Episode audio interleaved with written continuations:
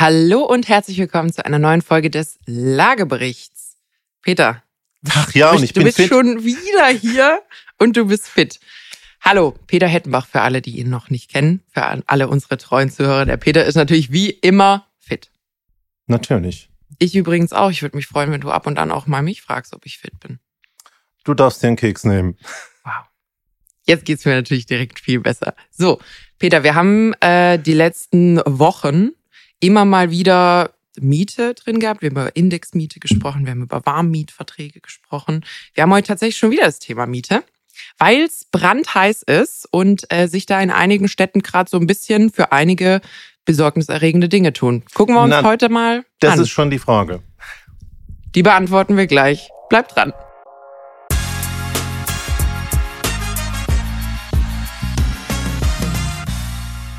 So, was ist denn die Frage? Ja, äh, jetzt äh, sind wir natürlich jetzt speziell in der Immobilienbranche im Krisenmodus. Äh, Zinsen sind hoch, kaufen wird schwierig bis unmöglich. Ähm, und da wir ja alle nicht selten wollen, sondern irgendwie wohnen, kommt das Mieten. Und ich glaube, ähm, da überlagern sich viele Effekte und ob tatsächlich jetzt die Mieten so stark steigen oder über was wir heute reden werden, dass äh, insbesondere die möblierten Wohnungen so viel mehr werden und jetzt jeder einen Indexmietvertrag macht, glaube ich, äh, muss man erstmal genau anschauen. Wir haben ja nicht mehr Indikation wie ein paar Monate Angebote. Das ist richtig. Ich glaube, das ist auch das, wo man ein bisschen vorsichtig sein muss, wo die Medien natürlich gern mal den breiten Pinsel auspacken und sagen, die Angebotsmieten, fand ich auch eine witzige Feststellung, steigen schneller als die Bestandsmieten. Also das finde ich jetzt kein schockierender Zustand. Also wir haben es bei den Mietspiegeln schon tausendmal gesehen. Es ist wahnsinnig schwer, die Bestandsmietverträge zu analysieren. Hm. Die gibt ja keiner her, außer die öffentlichen. Wenn du nur die öffentlichen drin hast, hast du keinen Mix, Hm. der praktisch den Querschnitt aller Vermieter abbildet. Und ich glaube einfach, wir sehen momentan bei weniger Angeboten Ja, auch schnell die Ausreißer. Ausreißer nach oben, Ausreißer nach unten, Ausreißer bei den Fertighäusern, Ausreißer bei den möblierten Wohnungen. Und deswegen wäre ich da ein bisschen vorsichtiger. Aber ich glaube, glaub, das ist ein sehr, sehr wichtiger Punkt. Ich habe ja gerade gesagt, die Angebotsmieten. Also wir sind ja immer ganz vorsichtig mit dem Durchschnitt, weil das ist einfach tricky. Ich habe zum Beispiel auch äh, einen Artikel gelesen, der hatte die Argumentation, eigentlich kann Berlin sich gar nicht beschweren, weil im Zeitraum von 20, äh, von 2011 bis 2021 sind die Gehälter viel, viel stärker gestiegen als die durchschnittlichen Mieten. Die durchschnittlichen Gehälter viel schneller als die durchschnittlichen Mieten. Also in Klammer, sage ich mal, überspitzt. Was habt ihr denn eigentlich zu maulen in Berlin? Euch geht's doch klasse. Das musst du aber halt auch auseinandernehmen. Wo kommen die hohen Gehälter her? Das ist natürlich eine sehr kleine Gruppe, die sehr viel Geld verdienen, die sich Berlin jetzt heimisch gemacht haben in den letzten zehn, zehn Jahren. Ähm, die Mieten sind trotzdem recht stark gestiegen. Und das Problem liegt natürlich äh, bei den, ich sag mal, Urberlinern, also die, die diesen wirtschaftlichen Anstieg nicht mitgenommen haben. Und wenn man sich die Zahlen näher anguckt, dann sieht man auch in Berlin, dass diese Schere zwischen denen, die wirklich viel Geld haben und denen, die quasi noch nach, ich sag mal, alten Berliner Verhältnissen auch verdienen und am liebsten auch leben würden, was die Lebenshaltungskosten angeht, die fallen da natürlich hinten runter. Das heißt, wieder mal Lagebericht Lektion Nummer eins, ganz vorsichtig mit dem Durchschnitt. Da muss man einfach mal mindestens noch eine Stufe, wenn nicht sogar zwei, drei, vier Stufen ranzoomen. Und das machen wir jetzt mal mit dem Thema Angebotsmieten. Du hast ein paar Sachen schon angeschnitten. Man kann nicht einfach sagen, die Angebotsmieten. Auch nicht, auch nicht in einer Stadt, sondern man muss fragen, was ist denn in diesen Angeboten drin? Genauso wie bei den Kaufpreisen und so. Das ist schön, wenn die Plattformen reporten, auf unseren Plattformen haben sich die Angebote so und so entwickelt. Aber du hast zum Beispiel bei den Kaufpreisen gerade schon was sehr Valides gesagt. Da sind Fertighausangebote drin. Also Häuser, die gar nicht existieren. Und nach unseren aktuellen Auswertungen, also ich rede von Tagesauswertungen, nicht von einem Schnitt über Monate oder Jahre, teilweise bis 50 Prozent vom Gesamtangebot bei Häusern ausmacht. Ja. Da könnte man ja dann auch wissenschaftlich den Schluss ziehen, es gibt nur noch Fertighäuser. Ja, also vielleicht für, für alle, die äh, da ein bisschen äh, Kontext brauchen. Es wird immer mal wieder, wenn ihr euch, wenn ihr euch gerade gefragte Märkte anguckt, seht ihr immer mal wieder beim Thema Hauskauf sehr schöne neue Häuser, wo man sich, wenn man es ein bisschen näher anguckt, sieht, ist das eine Visualisierung. Ich glaube, das ist eine Visualisierung, das sieht nicht aus wie ein Foto. Ähm, und das ist dann im Endeffekt quasi kein Haus, das tatsächlich zum Verkauf steht, sondern es ist eine Werbeanzeige von einem Fertighaus angemietet. Genau, kein reales Grundstück, sondern genau. da wird irgendwas äh, angenommen, virtuell, und dann wird da ein schönes Haus mit schönen Menschen und schönen ja. Autos vorne dran gezeigt. Genau. Und es so, ist hier, hier könnte Ihr Haus stehen. Genau. Und so. der Preis ist dann natürlich auch schon fraglich, weil da ist ja kein reales Grundstück drin, sondern da ist irgendwas reingerechnet. Genau. Aber das ist jetzt ein Thema, geht in Kaufen. Genau. Heute reden genau. wir über Miete.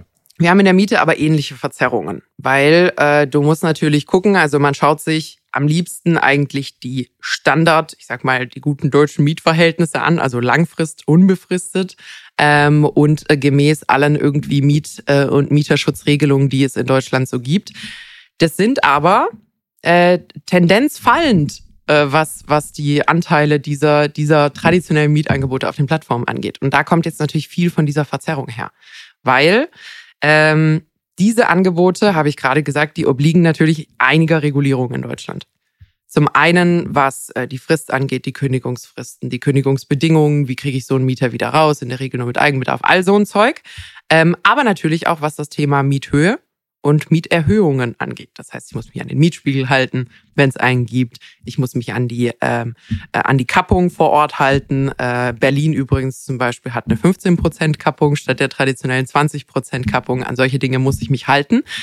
Zu diesen Regelungen gibt es aber Ausnahmen. Und diese Ausnahmen sieht man aktuell häufiger, als das früher der Fall war. Genau, und ich glaube, die sind natürlich dem aktuellen Markt geschuldet. Ähm, du hast äh, jetzt gestiegene Kosten, wenn du ein Eigentümer bist, äh, was deine Kreditverpflichtungen anbelangt.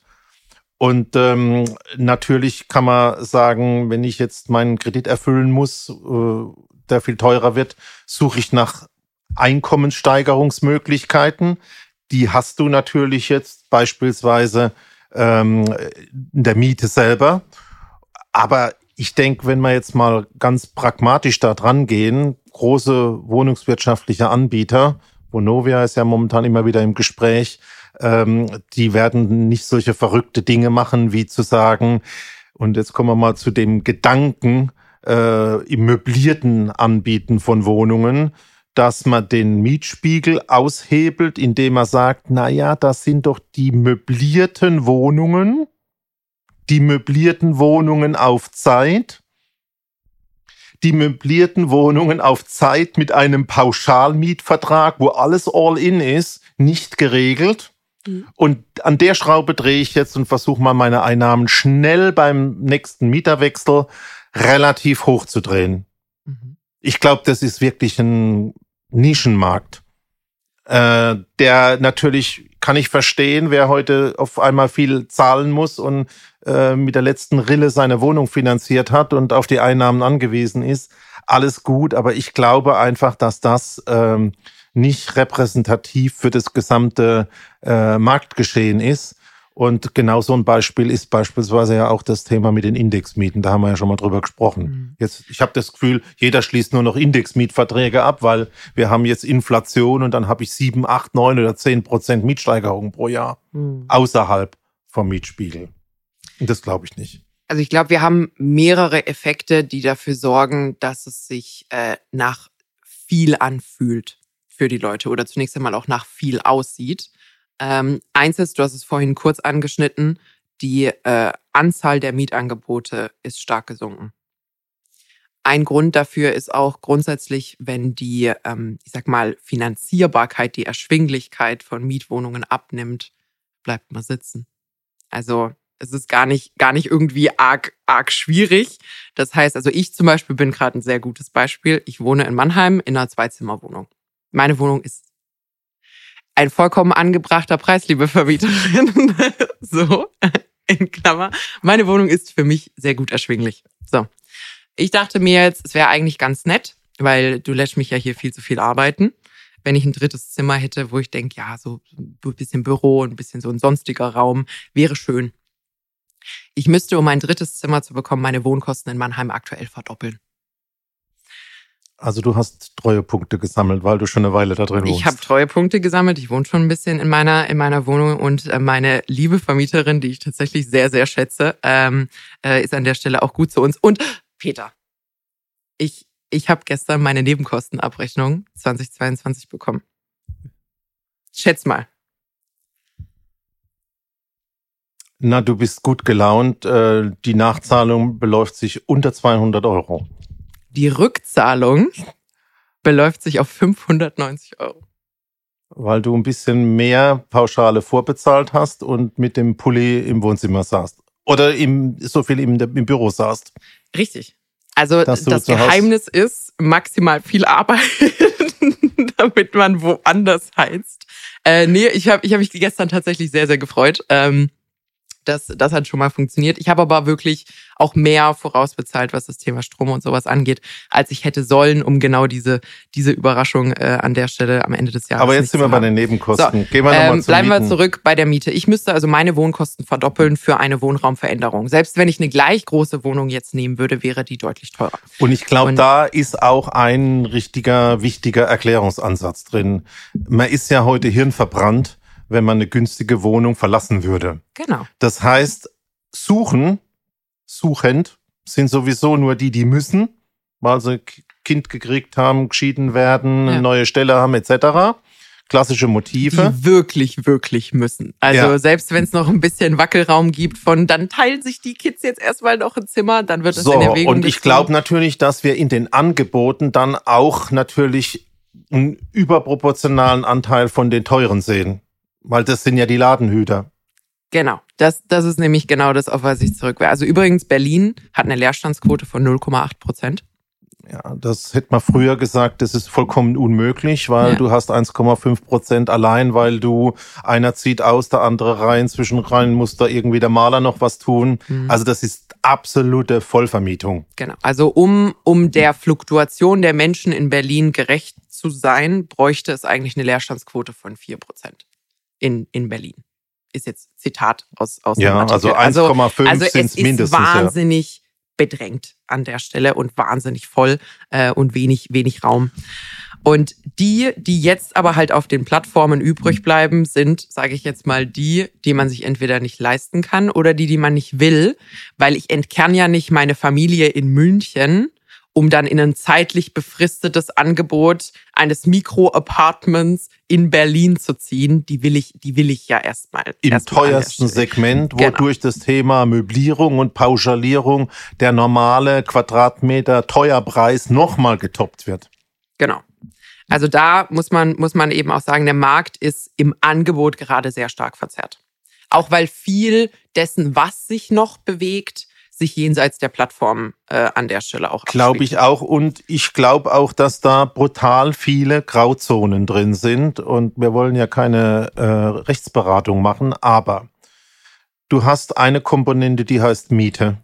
Ja. Die Mietsteigerungen sind gedeckelt, gibt ein paar Ausnahmen, Neubau und so, aber im Bestand sind sie normalerweise gedeckelt.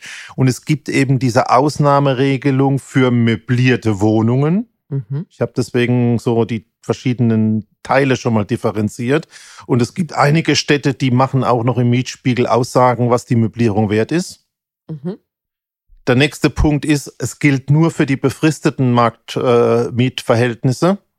Äh, mhm. Also das muss schon mal zusammengefasst werden. Ja, was ist denn das befristet? Ich mache jetzt mit dir einen Vertrag über ein Jahr und dann sagst du, ich habe noch keine Wohnung gefunden, darf ich noch mal ein Jahr länger und noch eins. Also das wird schwierig. Mhm. Und dann werden ja oft auch noch die Nebenkosten rein pauschaliert, dass man nicht mehr genau zurückrechnen kann, was tatsächlich welche Komponente kostet. Also du weißt genau. nicht, was die Nebenkosten sind, du weißt es nicht, was. Wie ein Langfristhotel. Du so. sagst, dein WLAN ist inklusive, du brauchst, du kriegst keine Wasserrechnung von uns, wobei man von Hotels aktuell eine Stromrechnung bekommt, so eine Energiepauschale teilweise. Aber ähm, genau, du sagst im Endeffekt, es ist all inkel äh, und das und das kostet. So, und da glaube ich, wenn du da reinschauen würdest, sind einige Grauzonen drin. Nur, äh, und das ist jetzt der nächste Punkt, wenn du in Berlin eine Wohnung brauchst und nicht jeden Tag von München nach Berlin fahren kannst, zähneknirschend wirst du es machen und du wirst deinen Mieter auch, naja, normalerweise nicht verklagen, wenn du drin bist. Jo. Und ich glaube, das ist da, wo der Markt lebt. Es gibt viele Stilblüten. Ich finde es total doof. Ich glaube auch, dass die Mehrzahl der Vermieter sowas nicht macht. Ähm, aber das ist genau das gleiche Spiel. Wir haben es ja schon mal angesprochen mit den Indexmietverträgen. Ähm, das ist, glaube ich, jetzt einfach gehypt. Und ich kann, ich würde deswegen sagen, das sind Angebote von privaten Vermietern. Vielleicht auch welche, die jetzt gerade in den letzten fünf Jahren oder so gekauft haben mit ihrer Rate kämpfen. Mhm. Und ähm, da ist natürlich jetzt schwierige Zeiten. Insofern suchen die jeden Euro, mhm. äh, um zu überleben. Ähm, aber wir haben einfach ja festgestellt, Krisen kommen leider immer sehr schnell und gehen langsam weg. Mhm. Und das ist das, was wir momentan sehen. Und ähm, ich glaube, das ist aber nur ein kleiner Teilausschnitt im Markt, weil wenn wir dann schon Mieten sehen, die jenseits der 20 Euro pro Quadratmeter sind, und da reden wir in Berlin, Hamburg oder in München drüber, dann macht es nicht mehr der Gabelstaplerfahrer und die Krankenschwester. Das geht einfach nicht. Mhm. Und ich glaube auch, äh, wenn wir jetzt mal eine Studie machen würden über die Mietdauer, mhm. dann würden wir schon zunehmen, dass die Umzugsquoten sinken, die Mietdauern zunehmen, weil es einfach hirnverbrannt ist, momentan Wohnung zu verlassen und vielleicht noch in eine Situation zu kommen, wo ich nicht weiß, wird die neue fertig, Neubau, funktioniert das alles, kriege ich Handwerker und so weiter. Momentan wird doch da jeder zurückhaltend sein und auch wie bei sonstigen Konsumausgaben ähm, den Geldbeutel zuhalten. Hm. Will ich mal ein paar Zahlen hören? Natürlich, du bist ja die Recherche-Queen. Ich habe, ähm, ich war fleißig und äh, habe hier gerade einen Artikel, der ist tatsächlich dieses Jahr vom 3.3., also ein paar Tage alt, äh, in Haufe.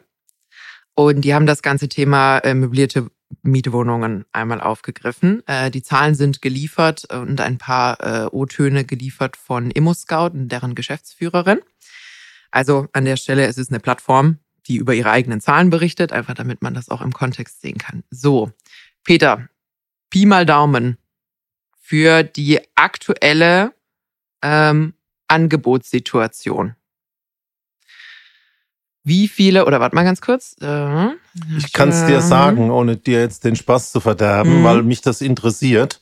Also ich weiß, in einer Stadt, in einer Großstadt, mhm. hast du einen Bedarf von 10% Sozialwohnungen und momentan ein Angebot von einem Prozent. Mhm. Ich weiß, dass die möblierten Wohnungen im Bereich um 5% liegen und momentan um 50 bis 100 Prozent drüber liegen. Mhm. Und ich weiß, dass so wie bei den Fertighausangeboten, die momentan die Hälfte aller angebotenen Kaufhäuser ausmacht, du in solchen Extremstmärkten wie in Berlin die Hälfte äh, der Angebote hast, die tatsächlich dann auch äh, als äh, möbliert. möbliert gelten. Okay. So in etwa sind ich die würde, Zahlen. Ich würde diese Zahl so interpretieren, dass es aber um Gesamt geht, weil die sind zu niedrig.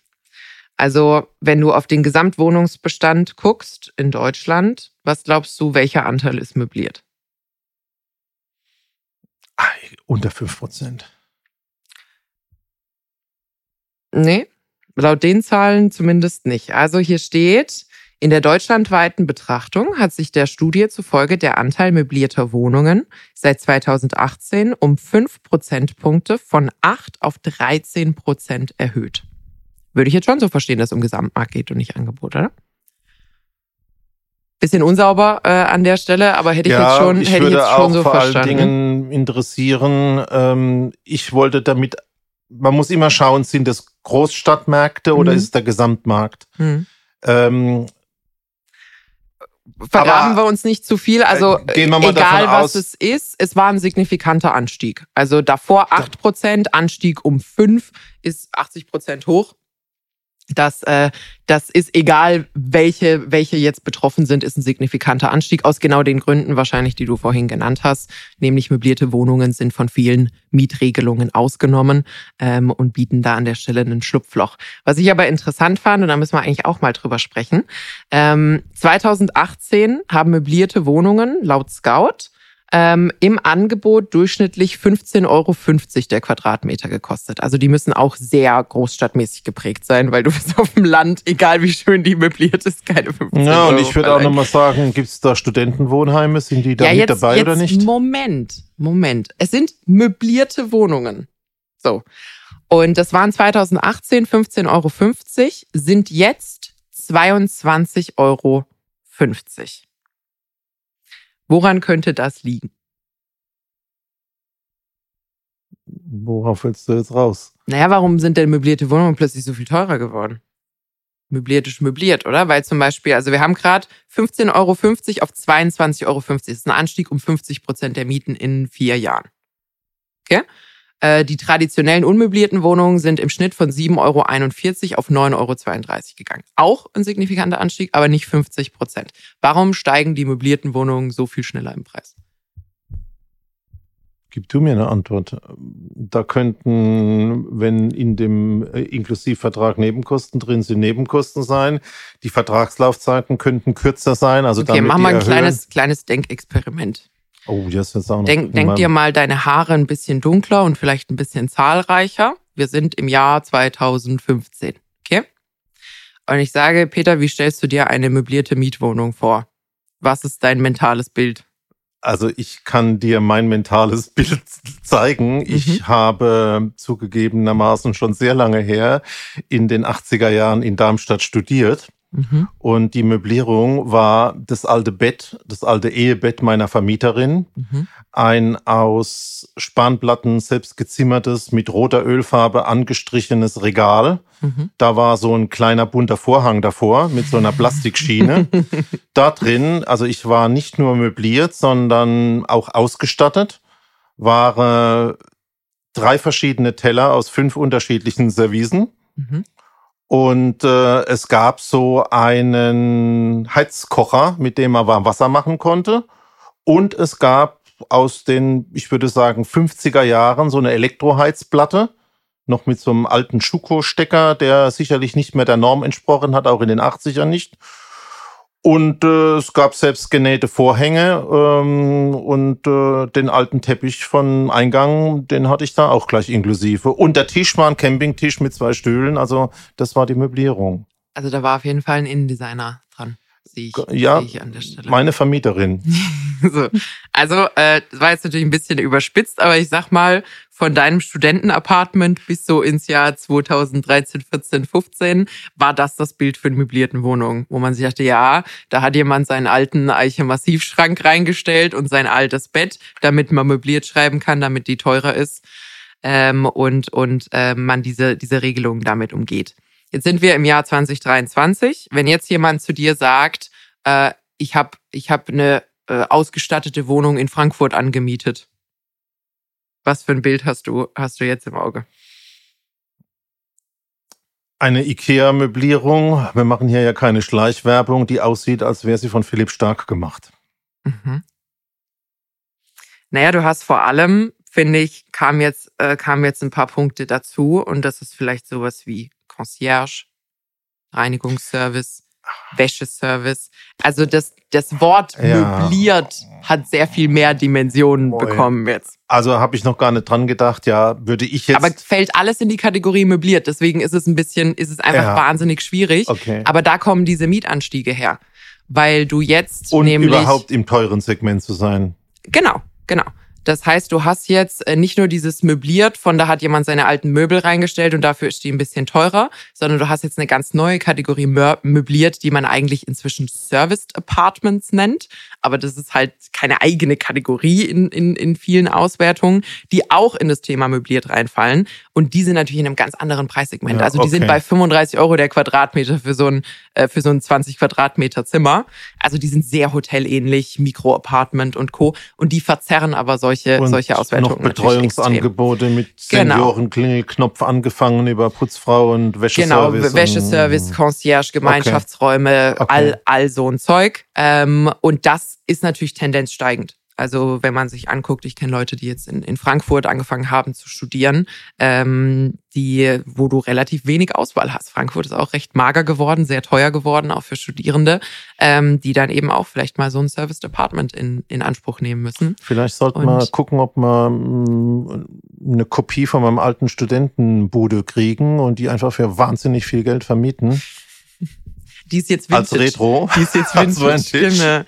Ähm, nee, aber das, also das ist natürlich ein, ein Thema, ähm, was sehr profitabel ist für die Betreiber von solcher Immobilien. Ähm, sofern, sofern das nachgefragt wird und ausreichend Nachfrage in solchen Städten da ist, muss man aber sagen, Frankfurt, Berlin und Co. so viel Alleinstehende oder zumindest in dieser Stadt Alleinstehende, ähm, Berufstätige, die ausreichend Gehälter haben und so. Also die Nachfrage ist da. Ist aber natürlich eine Entwicklung, die für die Berliner Berliner und die Frankfurt Frankfurter äh, nicht so super ist. Weil du denkst dir, super, es wird neu gebaut, aber das, davon habe ich ja gar nichts. Im Gegenteil, das, das tut mir, tut dem Markt vor Ort, äh, was Erschwinglichkeit angeht, natürlich nicht gut. Okay, also wir lernen bei diesen ganzen Mietangeboten musst du super genau hinschauen. Ist das eine Pauschale, wo noch Nebenkosten mit drin sind? Ist das eine Möblierung? Ich habe jetzt noch gelernt, sind da irgendwelche Services drin? Und ich glaube, gerade das alles zeigt, ein, sag's nochmal, Gabelstaplerfahrer, Lagerarbeiter, äh, Monteur ähm, ist in dem Segment nicht unterwegs da reden wir wirklich über einen Teil. Und ich glaube deswegen, dass die Berichterstattung sich da ähm, ein bisschen spart, darauf hinzuweisen, Achtung, das ist nicht der Markt insgesamt. Aber es ich, ist der Markt, wenn du aktuell suchst. Ich glaube, die. Und ich glaube, ich, das, das ist das, was den Leuten natürlich gerade wehtut. Und deswegen ist es so in, im quasi in, in der Kollek im kollektiven Bewusstsein gerade drin. Weil wenn ich äh, Emo Scout, Emo Welt und alle anderen Plattformen äh, gerade aufmache und in Berlin suche, sehe ich möbliert, sehe ich Service, sehe ich klein, also irgendwelche Mikro-Apartments, ja. sehe ich Tauschangebote. Das, das ist in Berlin auch ein Ding. Ähm, aber natürlich extrem wenig, was irgendwie frei frei verfügbar ist. Ja, dann wäre mein Fazit zum Markt, den, den man sucht, den gibt's überhaupt nicht. Mhm. Also das ist nicht alles teuer geworden, sondern den gibt's gar nicht mehr. Ja, vor allem nicht auf dem offenen Markt. Ja. Und das ist aber kein Zustand. Was, nee, was also, schreiben wir denn in unseren Brief an die Frau Giffey? Solange sie noch im Amt ist. Muss man natürlich sagen, also wenn die ist jetzt natürlich auch ein bisschen mit einem breiten Pinsel gemalt. Aber die Privatwirtschaft, was das Thema Miete angeht, wird sich nicht von alleine ins niedrigpreisige, äh, ins niedrigpreisige Segment begeben. Sondern die müssen natürlich jetzt auch gucken, explodierte Baukosten, äh, trotzdem, also hohe Finanzierungskosten, alles lässt sich am besten decken über das meiste Geld pro Quadratmeter. Das heißt, kleine Wohnungen, packen ein paar Services drauf, kannst die teurer vermieten. Ähm, und hast vor allem kürzere Mietdauern in der Regel, weil solche Leute bleiben halt ein halbes Jahr oder ein Jahr oder sonst irgendwas und hauen dann wieder ab.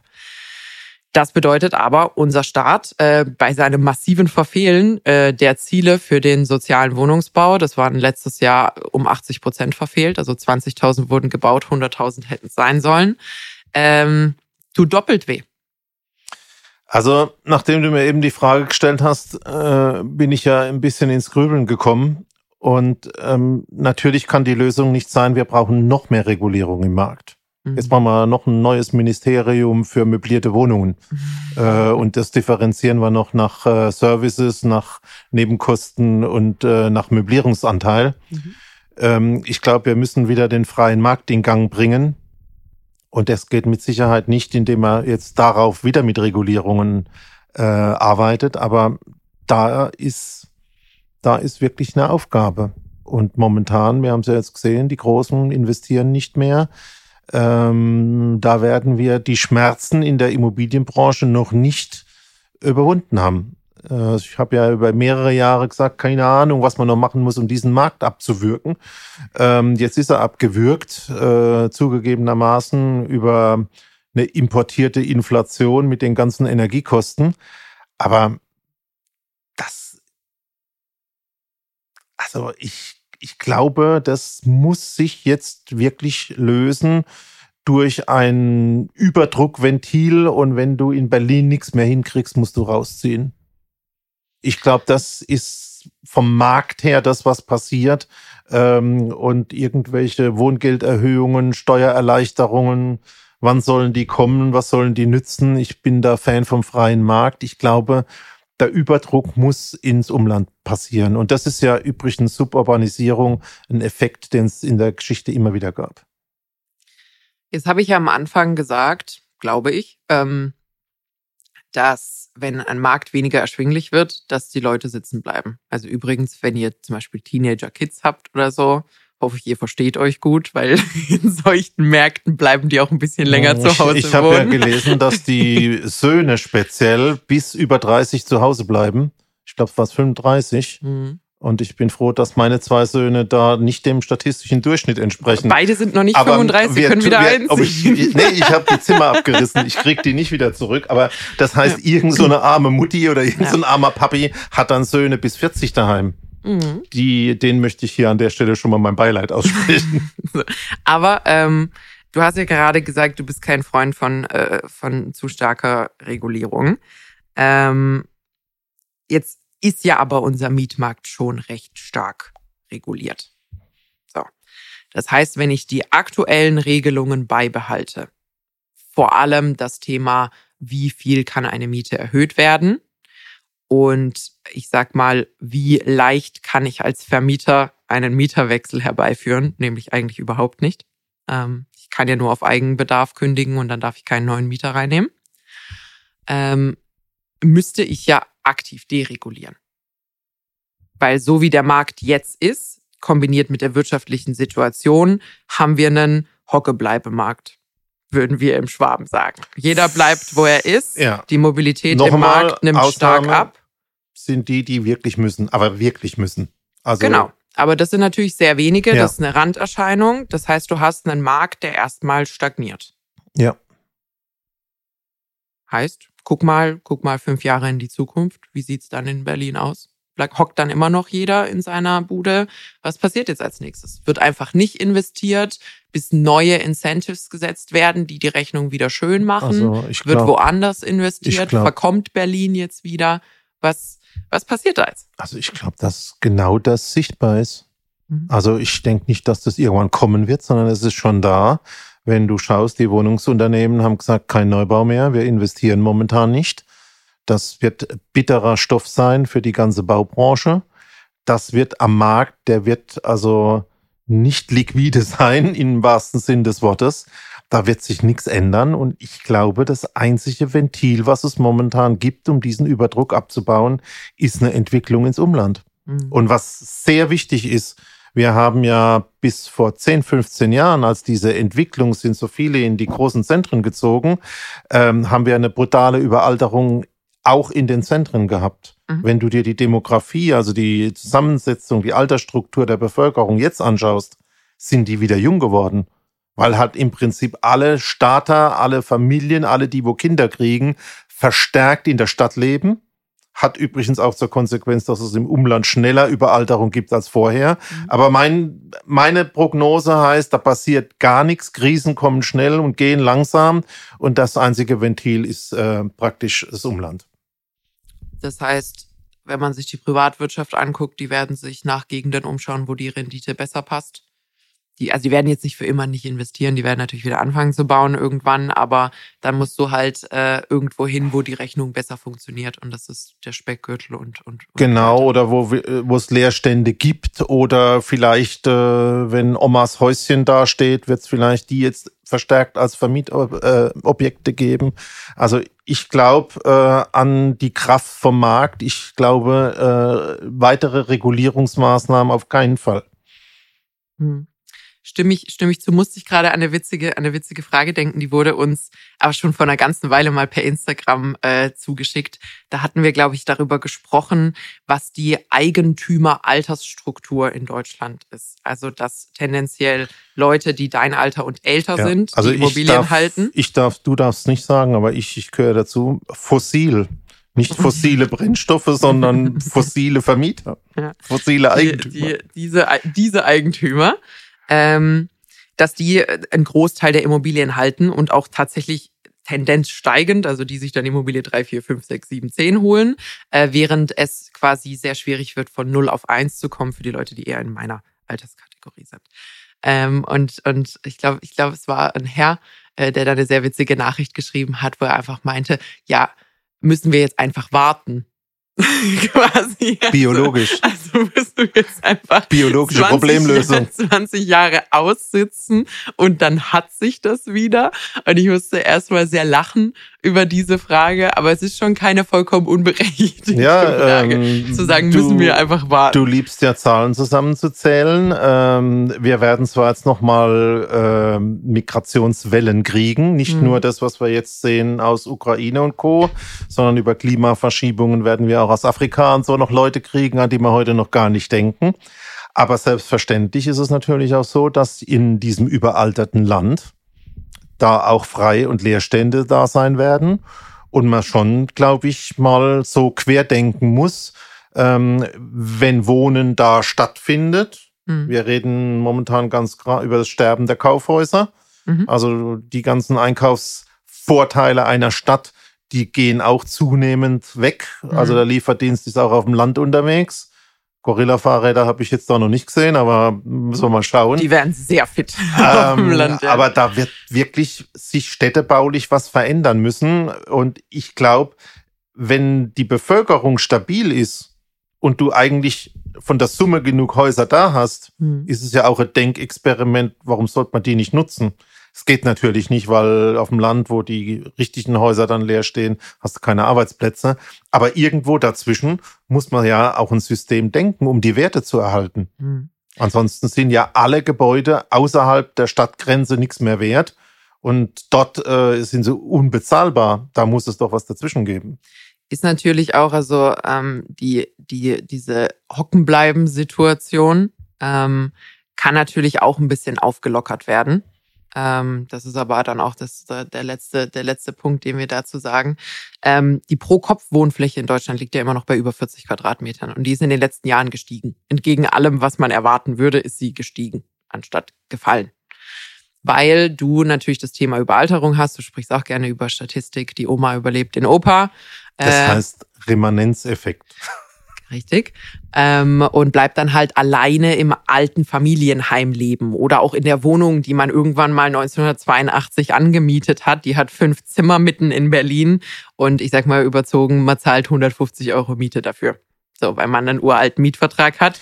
Wenn man den selber nicht auflöst, bleibt man sitzen, weil Oma hat keine Alternative. Also selbst das Zwei-Zimmer-Apartment wäre teurer als das. Und ich glaube, da wird's dann mit gepaart und da wird das Problem komplex mit dem ganzen Thema Altersbetreuung für deine Generation. Ähm, wird's da natürlich einiges an A Möglichkeiten, aber B natürlich auch Herausforderungen geben, wo du dann sagst, hey, äh, ich kann von dir natürlich nur erwarten, dass du mobil wirst, wenn ich dir eine attraktive Alternative biete. Äh, das heißt, äh, das ganze Thema Leben im Alter, betreutes Wohnen, da wo wir jetzt schon Mangel haben, ähm, ist an der Stelle auch ein wichtiger Hebel, um wiederum Wohnraum zu schaffen für jüngere Leute, für Familien und Co. Und da wird's da habe ich gerade noch ein bisschen wenig Zuversicht. Ähm, da ist Genau. der Trend nicht so gut. Ja, und wenn du das noch weiter denkst, also jetzt sind die geburtenstarken Jahrgänge, meine Mama hat ja die Pille noch nicht genommen, deswegen gibt's mich 61 Pillenknick. Und wenn die Generation der Babyboomer Mhm. Jetzt im Prinzip die Bühne verlässt, gehöre ich selber dazu. Und wir haben ja, wenn ich meine Wohnung nehme, lebe ich jetzt mit meiner Frau in der Wohnung, wo wir früher mit Vieren waren. Ich Mhm. habe also die Wohnfläche verdoppelt pro Kopf. Mhm. Also nicht so 10 Prozent, 20 Prozent. Aber über Statistik und Durchschnitte haben wir ja schon gesprochen. Und wenn diese Pro-Kopf-Wohnfläche dann frei wird für die neue Generation, wird es, glaube ich, nochmal einen Shift geben. Dann werden die sich über dich ärgern, dass du die ganzen Zimmer rausgerissen hast. Dass man da jetzt so richtig viel offenen Wohnraum hat, wo man Zimmer bräuchte. Und ich denke, wer hat denn gedacht, dass das eine gute Idee ist? Das ist ja mal überhaupt nicht familienfreundlich. Vielleicht kann man da so Paravents reinstellen, so mobile Trennwände oder so irgendwas. So, aber also da sieht man es wieder. Wir reden ja immer mal wieder auch so im, im, äh, im Thema des Klimawandels und so, dass die Verzweigung der unterschiedlichen Themen einfach zunimmt. Also du kannst das Wohnen nicht mehr ohne die Altersbetreuung, ohne das Gesundheitssystem, ohne all diese Sachen äh, denken. Du hast immer mal wieder das Thema Verkehr auch drin, weil wie kannst du denn von alten Leuten erwarten, dass sie umziehen, wenn sie da da nicht angebunden sind? Also all diese Dinge hängen zusammen. Das macht sie komplex. Äh, das macht die Antworten an der Stelle dann auch immer mal wieder schwierig. Ähm, aber ich würde sagen, wir haben das Thema äh, möblierte Wohnungen äh, im weitesten Sinne hinreichend behandelt. Nochmal vielleicht schnell zusammengefasst. Ja, also äh, lässt sich nicht einheitlich äh, beschreiben. Da sind Services drin, da sind Vermietungskomponenten, Nebenkosten drin etc. Zeitliche es, Befristung. Äh, zeitliche Befristung. Es ist ein Marktsegment, teuer, mit Sicherheit nicht der Rückschluss aufs Ganze. Wer solche Betrachtungen macht, sollte lieblich auch sagen, den günstigen und erschwinglichen Markt gibt's gar nicht. Der fällt der aus. Ist nicht sichtbar. Genau, mhm. also ja. da wird alles äh, unter der Hand, UDH, vergeben etc. Ähm, ich glaube schon, dass eine Marktregulierungsmechanik das Thema Umland sein wird. Mhm. Und ich würde zum Schluss noch einen neuen und letzten Gedanken mit dazu fügen. All das zeigt, dass es den Markt so gar nicht mehr gibt, sondern dass das zunehmend objektspezifischer wird. Weil wir haben auch in anderen Podcasts gesagt, die Nebenkosten und die Art der Beheizung, das spielt auch noch eine Rolle. Also du musst jetzt wirklich ein Haus extremst anschauen oder eine Wohnung. Ich glaube, die, das Learning insgesamt ist von der Markt ist so, du sagst mehrfach komplex, heißt auf Deutsch, es wird eine Einzelobjektbetrachtung werden. Genau. Und wenn man was bewegen will auf politischer Ebene, dann kannst du nicht nur die Wohnungswirtschaft anstupsen in Zukunft, sondern du musst drumherums ebenfalls natürlich lösen, ähm, wie zum Beispiel Gesundheitssystem, Betreuung, Verkehr, Anbindung, ÖPNV, all diese Dinge, ähm, damit das dann auch als großes Ganzes funktioniert. Das System steht Kopf und muss wieder auf die Füße gestellt werden das System liegt eher faul auf der Seite oder, oder ist kurz davor ohnmächtig zu werden. Aber, aber wir können, wir werden da jetzt mal nicht, nicht zu politisch und zu politkritisch an der Stelle. Gut. Das war's mit der heutigen Folge. Habe fertig. Du hast fertig. Peter wünscht euch wie immer eine gute Zukunft mit Immobilien. Ich selbstverständlich auch. Wenn ihr Anmerkungen, Feedback, Themenvorschläge, alles, was ihr uns irgendwie mitteilen wollt, habt, dann lasst es uns gerne wissen. Am liebsten auf Instagram unter Lagebericht-Podcast. Ansonsten lasst uns gerne eine Bewertung da. Überall, wo man Bewertungen dalassen kann, vor allem bei Spotify und Apple Podcasts. Dauert auch nur ein paar Sekunden und hilft uns einfach wahnsinnig sehr. Ansonsten, das war's mit der heutigen Folge. Ich hoffe, ihr hattet Spaß und wir hören uns immer mittwochs überall, wo es Podcasts gibt. Bis dann. Ciao.